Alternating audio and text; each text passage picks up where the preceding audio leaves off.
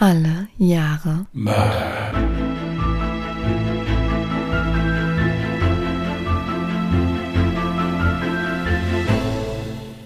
Herzlich willkommen zu Alle Jahre Mörder, der True Crime Podcast mit Christian, hallo. Und Jasmin. Hi. einen schönen Sonntag, ihr Lieben. Da wären wir wieder. Es fällt immer schwerer, vernünftige Einladungen zu finden. ist, irgendwann ist mal alles gesagt. Es ist doch immer wieder dieselbe.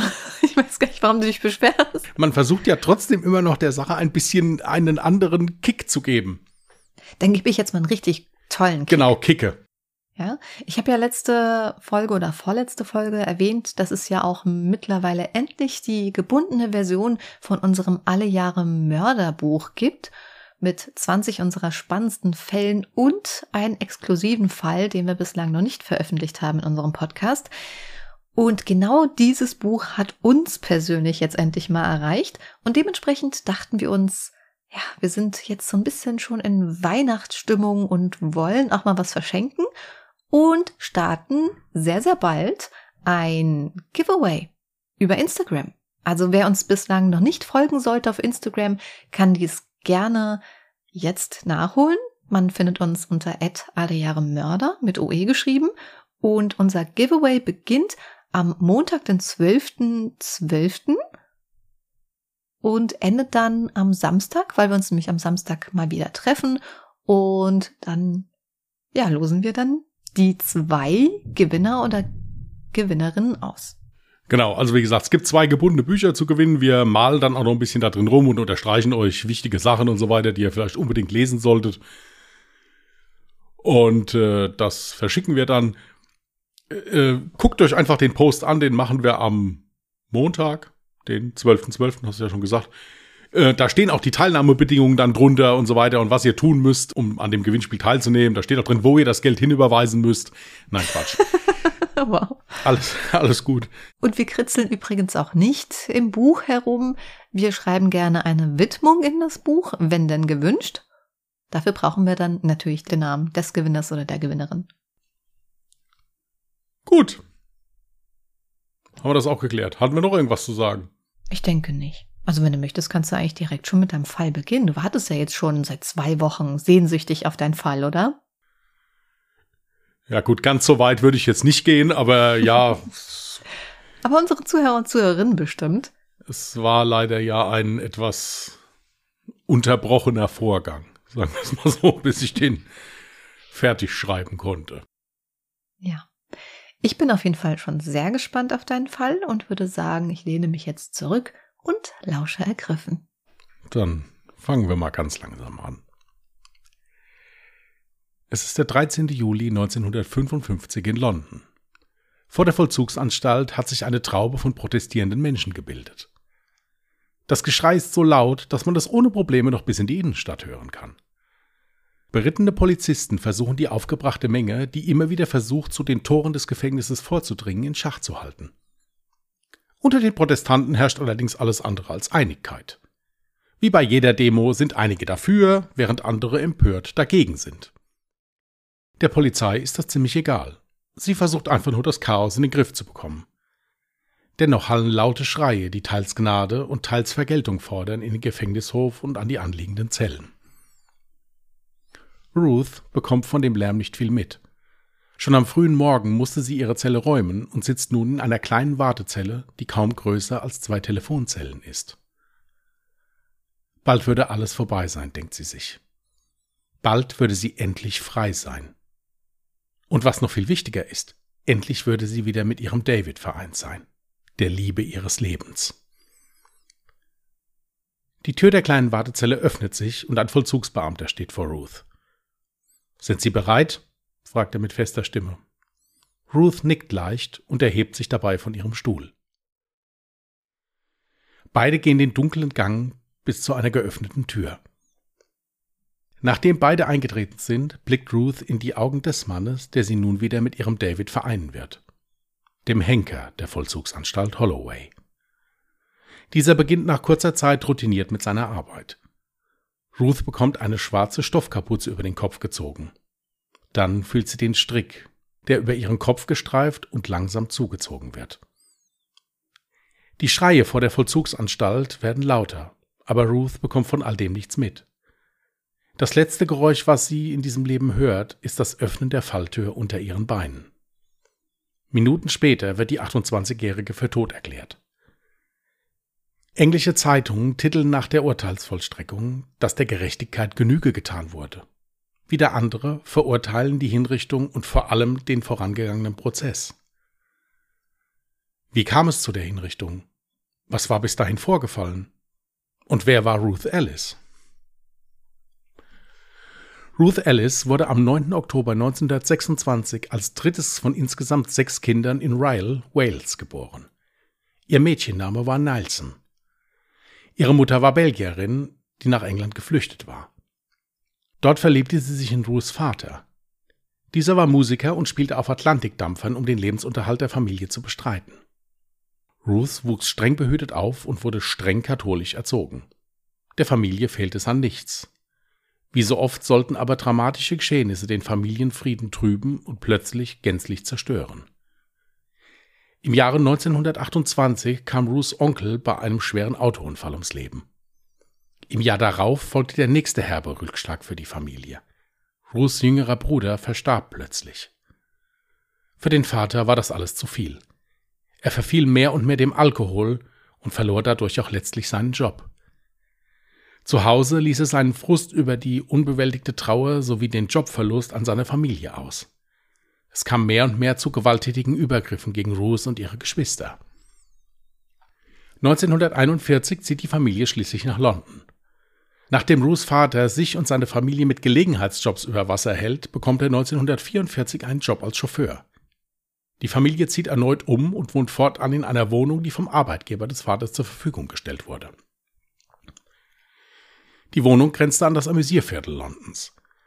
Die mittlerweile 17-jährige Ruth verbrachte fortan viel Zeit in Bars und Diskos der Stadt. Hier lernt sie dann auch 1943 den kanadischen Soldaten Claire Andrea McCallum kennen. Die beiden verlieben sich ineinander. Kurz darauf wird Ruth von Claire schwanger. Nach anfänglicher Panik verspricht Claire ihr die Ehe und Ruth malt sich ihr Leben an der Seite des Soldaten in den schönsten Farben aus. Was Ruth allerdings nicht ahnt, ist, dass Claire Antrim McCallum in seiner kanadischen Heimat bereits eine Ehefrau und drei Kinder hat. Diesen Umstand findet sie erst acht Monate nach der Geburt des gemeinsamen Sohnes heraus. Ruth stellt ihren künftigen Ehemann zur Rede. Dieser reagiert abweisend und beendet daraufhin die Beziehung.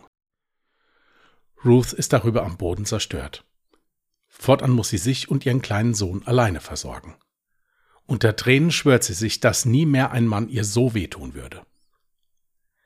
Das Leben als alleinerziehende Mutter im London der späten 40er Jahre ist für Ruth alles andere als ein Zuckerschlecken. Die moralischen Vorstellungen und Ideale der Menschen zu dieser Zeit haben wenig für unehrliche Kinder und alleinerziehende Mütter übrig. Ruths kleiner Sohn verbringt die meiste Zeit bei seinen Großeltern, während sie verzweifelt versucht, beruflich etwas auf die Beine zu stellen. Hierbei kann sie, was die Auswahl ihrer Arbeit angeht, keinesfalls wählerisch sein. In der Nachkriegszeit sind Arbeitsstellen mehr als knapp und auch das Essen wird noch rationiert. Ruth setzt auf ihr gutes Aussehen und bekommt einen Job als Model im Camera Club. Hier fällt sie schnell dem Rotlichtpaten von London, Morris Connolly, ins Auge. Die schlagfertige und charmante Frau fasziniert den ehrenwerten Geschäftsmann, wie er sich ihr vorstellt. Morris braucht nicht lange, um Ruth davon zu überzeugen, als Hostess in einem seiner Nachtclubs zu arbeiten. Diese Etablissements hatten im Gegensatz zu den Bars den Vorteil, dass es keine Sperrstunde gab und auch war das Publikum ob der höheren Preise deutlich elitärer. Ruth fügte sich schnell in ihre neue Rolle ein und kurbelte mit ihrer charmanten und aufreizenden Art schnell den Getränkeumsatz an.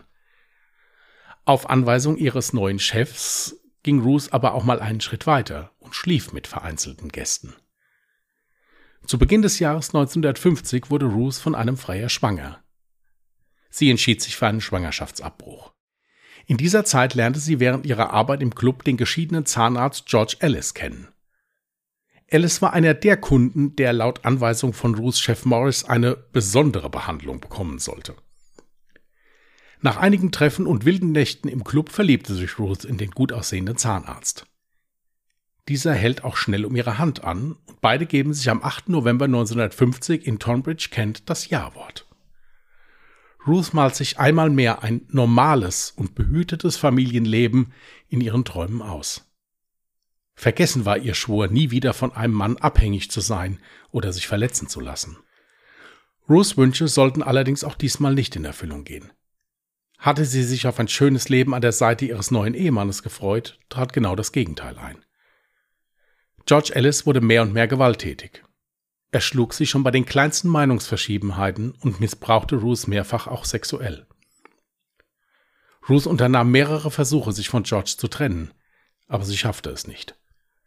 1951 wurde sie schwanger von George Ellis. Ruth hatte die stille Hoffnung, dass die gemeinsame Tochter das Familienglück bringen könnte und nahm erstmal von Trennungsversuchen Abstand. Doch das genaue Gegenteil war der Fall. George Ellis wirft Ruth immer wieder Untreue vor und behauptet, dass das Kind nicht von ihm, sondern von einer von Ruths Affären sei. Er verlässt sie kurz nach der Geburt der gemeinsamen Tochter. Ruth Ellis steht wieder einmal vor dem Nichts. Wieder wurde sie von einem Mann mit einem Neugeborenen sitzen gelassen und ihre Gefühle und Emotionen wurden mit Füßen getreten. Ruth kommt mit dieser Demütigung anfangs nicht klar. Sie gibt auch dieses Kind zu ihren Eltern und versucht, sich und ihr Leben wieder neu in den Griff zu bekommen. Aber ein bürgerliches Leben mit einem normalen Job war für sie einfach nicht erreichbar. Und schon gar nicht mit ihrer Vergangenheit als Hostess. Also beschließt Ruth aus der Not eine Tugend zu machen und beginnt wieder im Rotlicht zu arbeiten. Wenn sie schon ihre Würde und ihre Träume über Bord werfen muss, dann will sie wenigstens viel Geld dafür haben. Um ihr neues Leben und ihren beruflichen Aufstieg zu unterstreichen, färbt Ruth sich erstmalig die Haare platinblond. Dieser Look soll in den kommenden Jahren zu einer Art Markenzeichen von ihr werden. Und ihr Ehrgeiz sollte belohnt werden. Im August 1953 machte sie Rotlichtpate Morris Connolly zur Geschäftsführerin des Little Clubs. Ruth ist stolz, dass sie im Alter von gerade mal 26 Jahren zur Geschäftsführerin aufgestiegen war. Zwar hat ihr die Arbeit als Hostess und später auch als Prostituierte nie viel ausgemacht, jedoch erkennt sie schnell die Vorzüge ihres neuen Jobs und das nicht nur in finanzieller Hinsicht. Das Gefühl, gebraucht und auch ein Stück weit bewundert zu werden, gefällt der jungen Frau sehr. Und auch in der Liebe schien sich alles zum Guten zu wenden. Ruth verliebt sich gleich in einen ihrer ersten Stammgäste. Bei ihrem neuen Schwarm handelte es sich um niemand Geringeren als den aufstrebenden Rennfahrer David Blakely. Ruth ist einmal mehr hin und weg von dem gut aussehenden Draufgänger, der obendrein noch aus einem sehr guten Elternhaus stammt. Ruth und David beginnen eine stürmische Affäre. Allerdings sollte Ruth schnell merken, dass es für eine Frau mit ihrer Vergangenheit nahezu unmöglich ist, in die Kreise, in denen ihr neuer Schwarm geboren wurde, aufgenommen zu werden. Und auch David machte wenig Anstalten, dies zu ändern. Zwar feierte er gerne mit Ruth die Nächte durch und genoss auch den Sex mit ihr, Sie jedoch Freunden und Familie vorzustellen, war ihm einfach zu peinlich. Zu groß waren die Klassenunterschiede. Ruth ignorierte die Tatsache zu Beginn der Beziehung. Dafür war sie einfach viel zu verliebt. David zog sogar bei ihr ein und beide führten ein wildes und ausschweifendes Leben. Geld spielte keine Rolle. Hauptsache der Spaß kam nie zu kurz. Aber dieser Spaß sollte bald Risse bekommen. Beide haben immer wieder Affären und auch das Beisammensein gestaltete sich mehr und mehr unharmonisch. Eines der größten Probleme hierbei war die unheimliche Eifersucht beider. David Blakely war als bekannter Rennfahrer und Partygänger ein Frauenschwarm. Und Ruth genoss es, im Club alle Blicke auf sich zu ziehen und den Gästen den Kopf zu verdrehen. Immer wieder kam es bezüglich dieser Thematik zwischen den beiden zu handfesten, teils auch handgreiflichen Auseinandersetzungen. Oft war auch Ruths Beziehung zu Desmond Cussen, einem Stammgast ihrer Bar, Grund zum Streit. Desmond Cussen war wie David Blakely ebenfalls im Rennsportgeschäft aktiv und unsterblich in Ruth Ellis verliebt. Cussen kam ebenfalls aus gutem Hause. Seine Familie unterhielt mehrere gutgehende Tabakläden in London und Umgebung. Mehrmals bat er Ruth, David zu verlassen und ihn zu heiraten. Aber Ruth kam einfach nicht von ihrem David los. Beide konnten nicht miteinander leben, aber auch nicht ohne einander. Das Verrückteste an der Geschichte war allerdings, dass David Blackley selbst Ruth zu Beginn animierte, sich mit Desmond Cousin einzulassen, um so vielleicht etwas von dessen Reichtum abgreifen zu können. Ruth hörte einmal mehr auf ihren David und wurde Cousins Geliebte. Ende 1954 erreichte die Beziehung von David und Ruth einen Tiefpunkt. Da David all sein Geld in den Rennsport steckte und somit nahezu immer pleite war, ließ er sich von Ruth aushalten. Da er bei dieser Gelegenheit ihr das Gefühl gab, gebraucht zu werden, tat Ruth dies auch sehr gerne. Sie bezahlte ihm seine Drinks in der Bar und ließ ihn mietfrei bei sich wohnen. Aber anstelle der von Ruth erhofften Anerkennung bekam sie oft nur Prügel. David wurde im Zuge der verbalen Auseinandersetzungen mehr und mehr körperlich übergriffig gegen sie.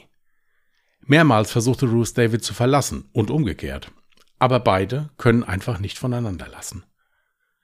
Auf jede wütende und tränenreiche Trennung folgte kurze Zeit später wieder die hochdramatische Versöhnung, gepaart mit dem gegenseitigen Versprechen, dass so etwas nie wieder vorkommen wird.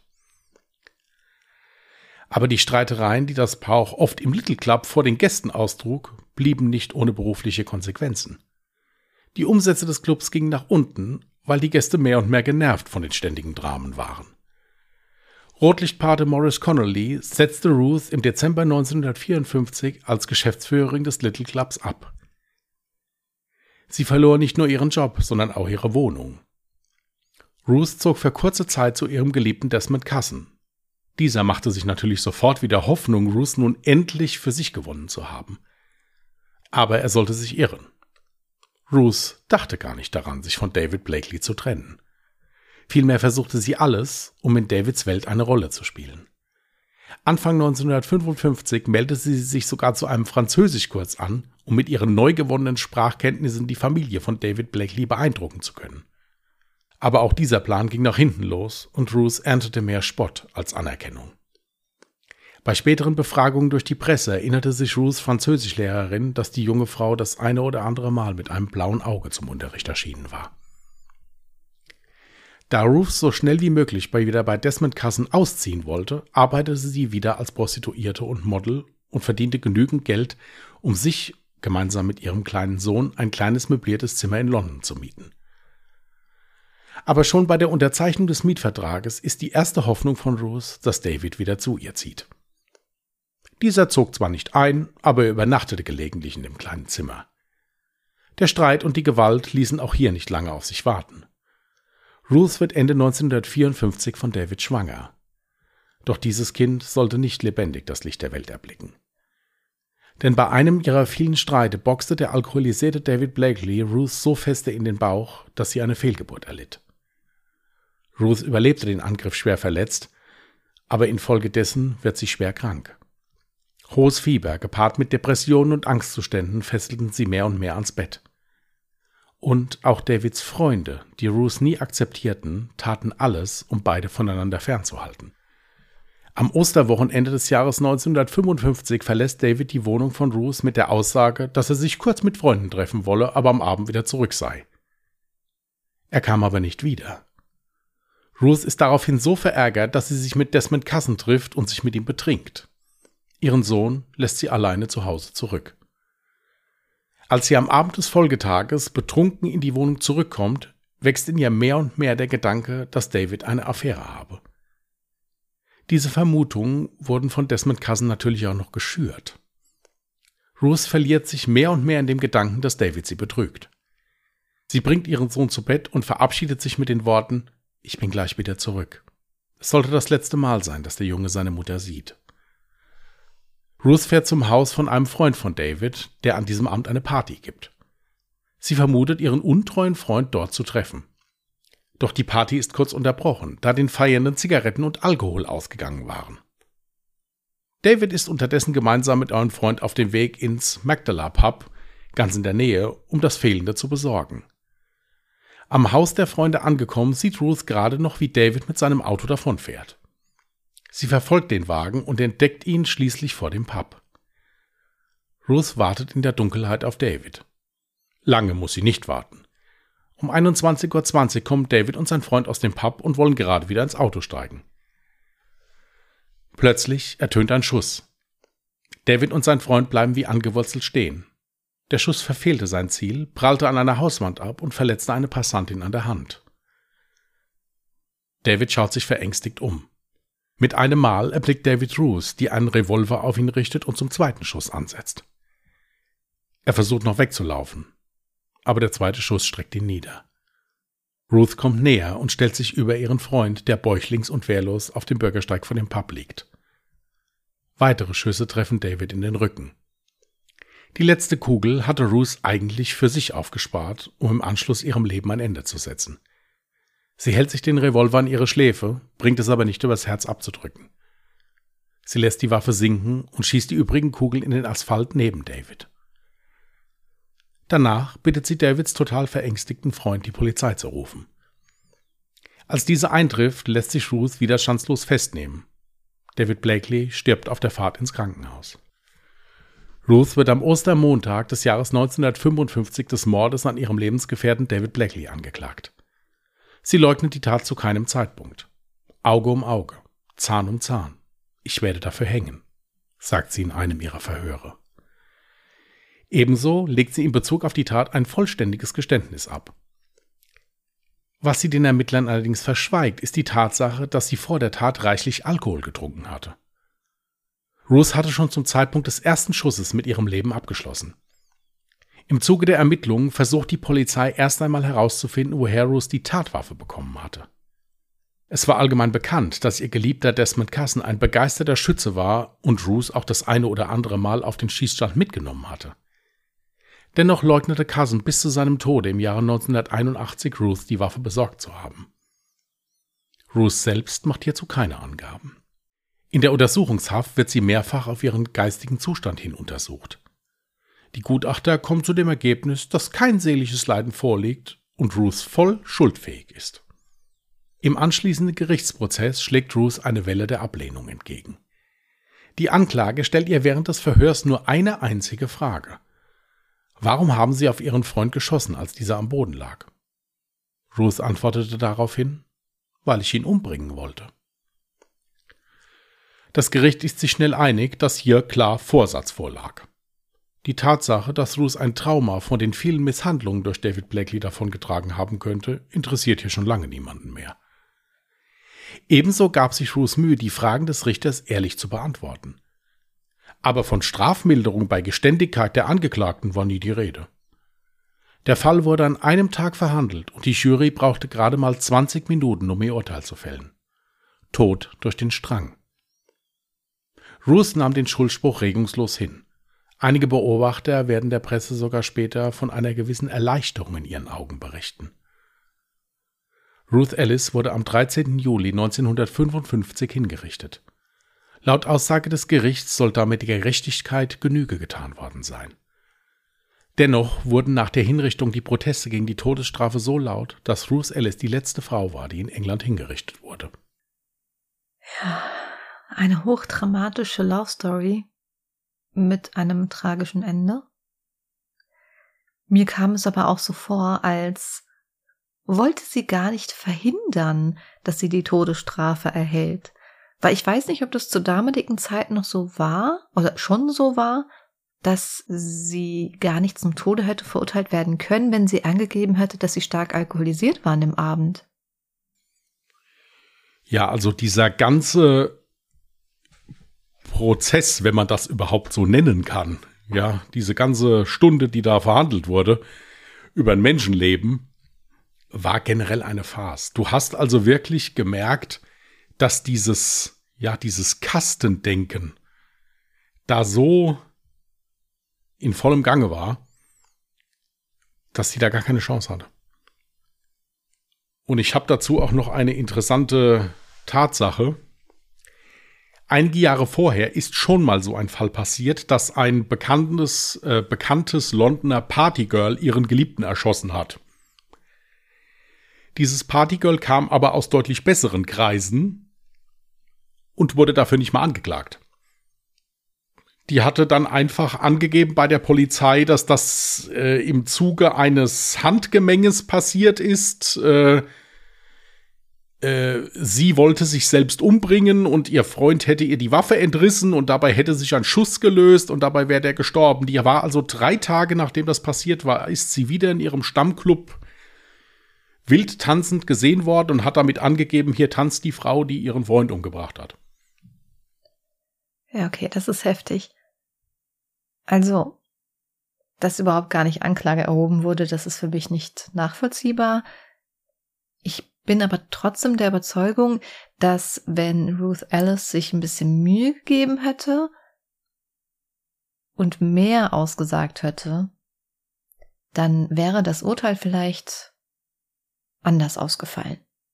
Also immerhin nicht die Todesstrafe, sondern halt dann eben lebenslänglich. Ja, sie hatte mit ihrem Leben abgeschlossen.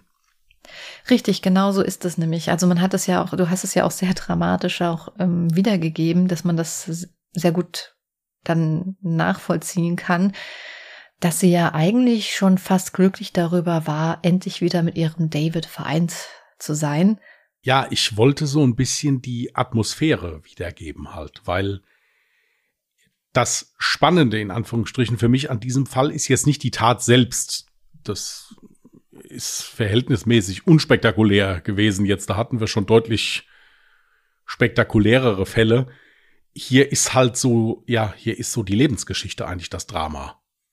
Ja. Bin ich der Meinung. Und das hatte ich auch noch nicht. Ich hatte auch anfänglich ein bisschen Probleme, mich mit diesem Fall anzufreunden, weil ich gedacht habe, okay, das ist ja im Prinzip jetzt nichts, wo, was dich jetzt so fesselt. Aber wenn du die gesamte Geschichte dir mal anguckst, im Prinzip, finde ich das eigentlich schon fesselnd. Das ist also für mich hochdramatisch ja. gewesen.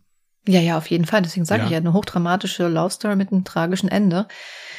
Ich muss aber auch dazu sagen, ich hoffe, ich vermische da jetzt nicht zwei Fälle miteinander, aber ich hatte irgendwie im Hinterkopf, dass ich schon mal von diesem Fall gehört hatte und dann aber die Aussage dazu gehört habe, dass Ruth Alice vor Gericht gar nicht aussagen wollte und dementsprechend diese ganze Tragödie dahinter auch gar nicht mit eingeflossen ist vor der Jury. Ja, sie hat hat nicht davon Gebrauch gemacht zu erzählen, wie sie zu diesem Mord hingekommen ist. Ja, auch ebenso wenig, dass sie ja auch alkoholisiert war. Genau, sie hat einfach nur erzählt, dass sie ihn umgebracht hat.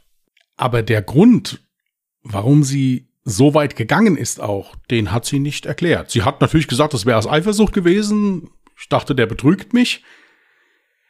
Aber was vorne rangegangen ist, also diese Misshandlungen, auch die Fehlgeburt aufgrund der körperlichen Misshandlung, diese seelische Abhängigkeit, das hat sie nicht rausgearbeitet. Und genau deswegen ist es für mich schwer dann zu sagen, okay, äh, was wurde hier für ein falsches Urteil gefällt? weil sie ja eigentlich selbst für ihr Urteil auch ein bisschen verantwortlich war. Sie hätte vielleicht verhindern können, dass sie die Todesstrafe bekommt. Natürlich keine lebenslängliche Haftstrafe, aber sie hätte auf jeden Fall das Todesurteil verhindern können. Aber sie wollte es nicht. Sie wollte im Prinzip selber, sie hing ja gar nicht mehr in ihrem Leben. Sie wollte wieder mit ihrem David vereint werden. Ja, und das halt eben jetzt gepaart mit einer Strafjustiz, die auch kein großes Interesse daran hatte, da irgendwas aufzurollen. Ja, die, der Fall lag für die auf der Hand. Ja. Ja. Und ja, fertig. Weil es so einfach war. Sie war ja, ja, ja natürlich. Ne? Natürlich, dann war das halt auch noch ein bekannter Rennfahrer. Also da wurde hier natürlich auch ein bisschen auf die Justiz geguckt. Ja, was machen mhm. die denn jetzt hier? Gab es dann auch großes Medieninteresse wahrscheinlich? Ja, natürlich. Und dann gab es halt so die, Menschen von der, ja, ich, ich hasse diese Aussagen, aber die Menschen von der Unterschicht, die halt eher protestiert haben mhm. und die Menschen von der Upper Class, die gesagt haben, ja, weg mit dem Pöbel. So nach dem Motto. Ja, und das ist dann halt aufeinander gestoßen. Und das muss also zu dieser Zeit, ich weiß nicht, ob es nur in England so war, es wird in anderen Ländern auch so gewesen sein, wirklich sehr extrem gewesen sein. Mhm. Also wie gesagt, ich weiß nicht mehr, von welcher Quelle das jetzt war. Es ist schon länger her, dass ich mal was über den Fall gehört hatte. Aber ich hatte das auch irgendwie so im Kopf, dass sie mit diesem Cullen, jetzt habe ich den Vornamen vergessen. Desmond Kassen, Kassen. Ach, Kassen. Mhm. Desmond Kassen, genau. Dass sie mit dem gar kein Verhältnis hatte, sondern dass die nur miteinander befreundet waren und er halt Hoffnung darin hatte, dass sie vielleicht irgendwann mal zusammenkämen. Ja, es wurde mal so geschrieben und mal so geschrieben. Also da gab es auch mal anfänglich etwas mehr als nur eine Freundschaft, aber generell war es so, dass das halt so jemand war, ja, das war ihr größter Fan. Und er hat sie halt umgarnt und hat auch alles für sie getan, aber für sie war das halt nie ein Mann, wofür sie jetzt David verlassen würde. Da ist sie dann halt eher mal hingegangen, wenn sie halt ein bisschen Aufmerksamkeit gebraucht hat, die David ihr dann in dem Moment halt nicht gegeben hat oder um sich mal auszuweinen über David. Aber der Mann hatte im Prinzip nie eine Chance bei ihr, wenn man es so nimmt. Das muss im Übrigen ein sehr situierter Mann gewesen sein. Also der muss jetzt nicht sonderlich kein sonderlich ausschweifendes Leben geführt haben oder auch nicht gewalttätig gewesen sein oder so. Ja, und dann hattest du ja gesagt, der Sohn, der lebte bei ihr. Der Sohn war jetzt aus welcher Beziehung und wo war dann die Tochter? Aus der, der Sohn war aus der ersten Ehe. Oder was heißt nicht aus der Ehe, aus der ersten Beziehung zu diesem kanadischen Kana Soldaten, genau. Okay. Mhm. Ähm, über den Verbleib der Kinder ist relativ wenig bekannt. Also die müssen wohl einen Großteil ihres Lebens bei den Großeltern, also bei ihren Eltern gelebt haben. Mhm. Weil sie ja natürlich, ja, im Rotlichtmilieu unterwegs war, nachts halt auch meistens gearbeitet hat und ja, halt nebenbei ja dann auch noch Liebschaften und so weiter unterhalten hat. Äh, und den Sohn, warum sie jetzt nur den Sohn mitgenommen hat und nicht die Tochter in die kleine Wohnung, vielleicht war es aus Platzgründen oder irgendwie sowas, ich weiß es nicht. Aber über den Verbleib der Kinder habe ich relativ wenig in Erfahrung bringen können. Ich vermute mal stark, dass sie dann wahrscheinlich wieder bei den Großeltern untergekommen sind. Ja. Aber für mich ist es auch so ein absolutes Unding. Hast ja auch davon berichtet, dass sie dann jetzt nicht zur Arbeit gefahren ist, sondern ja dann abends noch ausgegangen ist und ähm, getrunken hat. Und das, obwohl ihr Sohn zu Hause gewartet hat. Ja, das stand in dem einen Zeitungsartikel drin. In dem anderen stand drin, dass sie den Sohn eventuell auch mit zu dem Kassen genommen hat, aber es spiegelte sich mehr und mehr wieder, dass er das Kind da zu Hause gelassen hat, weil das auch an diesem Abend so ein bisschen eine Kurzschlussreaktion war. Also mhm. sie saß zu Hause und hatte auf einmal im Kopf, der betrügt mich jetzt, der hintergeht mich gerade, weil der nicht wiederkommt. Der hat gesagt, er wäre nur mal kurz weg. Und es muss auch ein bisschen so gewesen sein, dass diese, dieser Freundeskreis von David Blackley das auch so ein bisschen gesteuert hat. Also der Freundeskreis wollte die loswerden. Mhm. Und somit sind dann halt auch immer Party-Einladungen nur an ihn rausgegangen und die haben dann auch, wenn er auf eine Party kam, versucht, den möglichst lange da zu halten. Okay. Dass er nicht nach Hause geht, wieder zu ihr. Ja, und das war halt an dem Abend und da ist er halt im sprichwörtlichen Sinne mehr oder weniger der Gaul durchgegangen und dann ist er dann hier bei den Kassen, hat sich betrunken. Dieser Desmond Kassen hat natürlich auch versucht, wo es ging, gegen diesen David zu schießen, weil er ja wollte, dass sie ihn verlässt und zu ihm kommt. Mhm. Also hat der die dann auch noch mal ordentlich aufgestachelt. Dann ist er wieder nach Hause gekommen, ja, und dann war es halt dann irgendwann in dem auch betrunkenen Kopf von ihr so weit, dass sie sagt, okay, jetzt muss was passieren. Und dann ist das halt passiert. Ja, auch irgendwie traurig, dass die auch in keiner Beziehung, die sie erlebt hat, einfach mal eine harmonische Beziehung hatte, in der alles glatt lief. Also sowieso nach der ersten Beziehung hat sie sich ja eigentlich geschworen, nie wieder irgendwie von einem Mann abhängig zu sein oder sich wieder zu verlieben. Und dann hat sie ja nochmal zwei Beziehungen, die ja von Gewalt geprägt waren und ach, ganz schreckliche Vorstellung. Was aus dem einen Zeitungsartikel auch ein bisschen hervorging, also sie muss auch nicht ohne gewesen sein. Ja, also das, das rechtfertigt natürlich in keinster Weise, dass man einen Menschen schlägt, um Gottes Willen, das will ich nicht sagen, aber auch sie muss ein Mensch gewesen sein, der äh, ja sich gerne hat bewundern lassen. Also das wird man ja auf den Bildern, die ich in die Dropbox äh, äh, gelegt habe, sehen. Ist ja wirklich eine schöne Frau, sieht ein bisschen aus wie Marilyn Monroe. Da waren wir uns beide, sagen, ja. waren wir uns beide eigentlich relativ schnell einig. Also das kommt schon in etwa so hin. Mhm. Ja. Ähm, also es geht auch aus den Zeitungsartikeln hervor, dass auch sie kein Kind von Traurigkeit war. Also das war jetzt niemand, der sich hat unterbuddern lassen. Also die hat genauso zurückgeschossen, auch gegen den Blakely. Aber natürlich ist natürlich klar, dass sie körperlich unterlegen war. Darf ich ganz kurz was dazu sagen, auch wenn die äh, gegengeschossen hat und so weiter, selbst wenn die sich gestritten haben etc. pp. Wenn es gibt ja so diese Hassliebe oder dass man ja trotzdem irgendwie ja, nicht Feuer voneinander wegkommt. Richtig.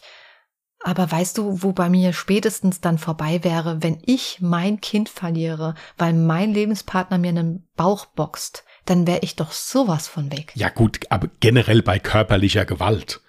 Ja, also da muss, sowieso. ja, also da, da muss, muss das, muss man nicht das Kind verlieren für, wenn, wenn ein Partner äh, äh, übergriffig wird und anfängt mich Ja, weil du ja gerade selber sagtest, sie war da jetzt auch nicht so unschuldig. Ja, beide waren handgreiflich. Um, um Gottes Willen, das soll auch jetzt nicht so verstanden werden, als ob sie das mehr oder weniger selbst schuld dran war. Das, um Nein, Gottes nein. Willen, so verstehe mich da bitte richtig. Ja, ich wollte einfach nur jetzt, äh, wir hatten ja schon oft Fälle, wo man wirklich jetzt Frauen hatte, die misshandelt wurden und die sich überhaupt nicht gewehrt haben, die also Ja, weil sie sich auch dementsprechend klein gefühlt haben. Genau. Und bei Mhm. ihr war es halt so, ähm, dass, wie gesagt, sie hatte auch Affären und hat auch geguckt, dass ihr Leben schon schön war. Aber beide hatten halt diese seelische Abhängigkeit voneinander. Ja. Ja. Versteh mich da auch nicht falsch. Ich wäre sowieso wahrscheinlich direkt schon weg, wenn jemand nur sein, seine Stimme gegen mich erheben würde zu sehr, ja, oder gar handgreiflich wird, dann wäre ich sofort weg. Bei ihr schien da irgendwie die Grenze noch nicht überschritten zu sein. Aber dann wäre doch wirklich so die oberste Grenze, wo ich sage, da ist bei mir vorbei, wenn er dafür verantwortlich ist, dass ich das gemeinsame Kind verliere. Das ist für mich eine so schreckliche Vorstellung. Ich weiß nicht, wie sie ihm das verzeihen konnte und ihm trotzdem noch so sehr hinterher geweint hat. Also, ja, aber gut, muss man auch nicht nachvollziehen. Ähm, es ist, wie es ist. Nein, nein, ich wollte, wollte das hier jetzt, wie gesagt, nur nutzen, weil ich ja schon versuche, alle Charaktere da etwas zu beleuchten im Prinzip und ihren Charakter, den konnte ich halt, ja, konnte ich halt so jetzt auch nicht darstellen, weil es halt auch, ja, es sich nicht ergeben hat im Prinzip. Zum Mhm. Schluss war es so, auch wo diese Französischlehrerin da interviewt wurde, zum Schluss war die Frau gebrochen. Das muss man wirklich sagen. Also das äh, von Depressionen geplagt dann halt auch. Das zum Schluss hatte sie damit abgeschlossen. Die wollte, die wollte die Todesstrafe. Ja, so kam es mir auch Ja. vor. Ja. Weil sie es selbst auch nicht geschafft hat, sich umzubringen. Sie hatte ja geplant, nachdem sie ihn erschossen hat, sich selbst dann auch zu erschießen. Das konnte sie nicht. Da hat sie, hat sie Angst gehabt oder hat es nicht übers Herz gebracht. Mhm. Und äh, dann hat sie gedacht, naja gut, so komme ich sicher von dieser Welt. Dann macht das jemand anders halt für mich. Ja, schlimm. Vor allem, wenn ich überlege, dass ich halt dann noch zwei Kinder zurücklasse. Ja, also wie gesagt, äh, hochdramatische äh, Love Story mit tragischem Ende. Aber ich fand den Fall dennoch sehr interessant. Ja, und äh, wie wir eben schon bereits erwähnt haben, wir werden natürlich auch ein Foto auf Instagram und auf Twitter posten von der Ruth Ellis, zusammen sogar mit dem David. Und äh, das könnt ihr euch anschauen auf Instagram unter @allejahremörder mit OE geschrieben oder auf Twitter unter @allejahremorde. Und ich finde halt, die sieht original aus wie Marilyn Monroe. Wirklich bildhübsche Frau Passt. eigentlich. Ja, ist eine hübsche Frau, muss man wirklich sagen. Wie alt ist sie geworden? 28 Jahre war sie alt, wo sie hingerichtet worden ist. Traurig. Ja, vor allen Dingen muss man mal überlegen, was die dann in ihrem jungen Leben schon alles erlebt hat. Hm. Wenn ich mir mal überlege, was, was, für, was für Dramen die Frau schon hinter sich hat in diesem jungen Alter. Ja. ja. Schon heftig. Gut. Ja, dann würde ich sagen, wenn du möchtest, kannst du dir ja direkt das nächste Jahr ziehen. Ja, ich habe schon vorbereitet. 1995. Wir beide einmal. Gut. Ich nehme es trotzdem. Ja? Ich nehme es trotzdem. Ich gebe mein Bestes.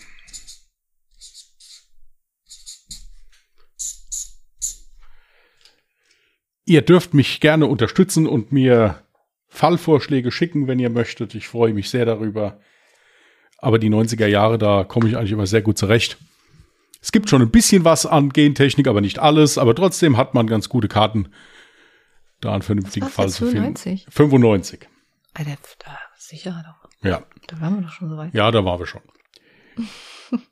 Gut, ihr Lieben. Dann wär's das von unserer Seite aus, hätte ich gesagt. Mhm. Denkt an unser Giveaway ab Montag.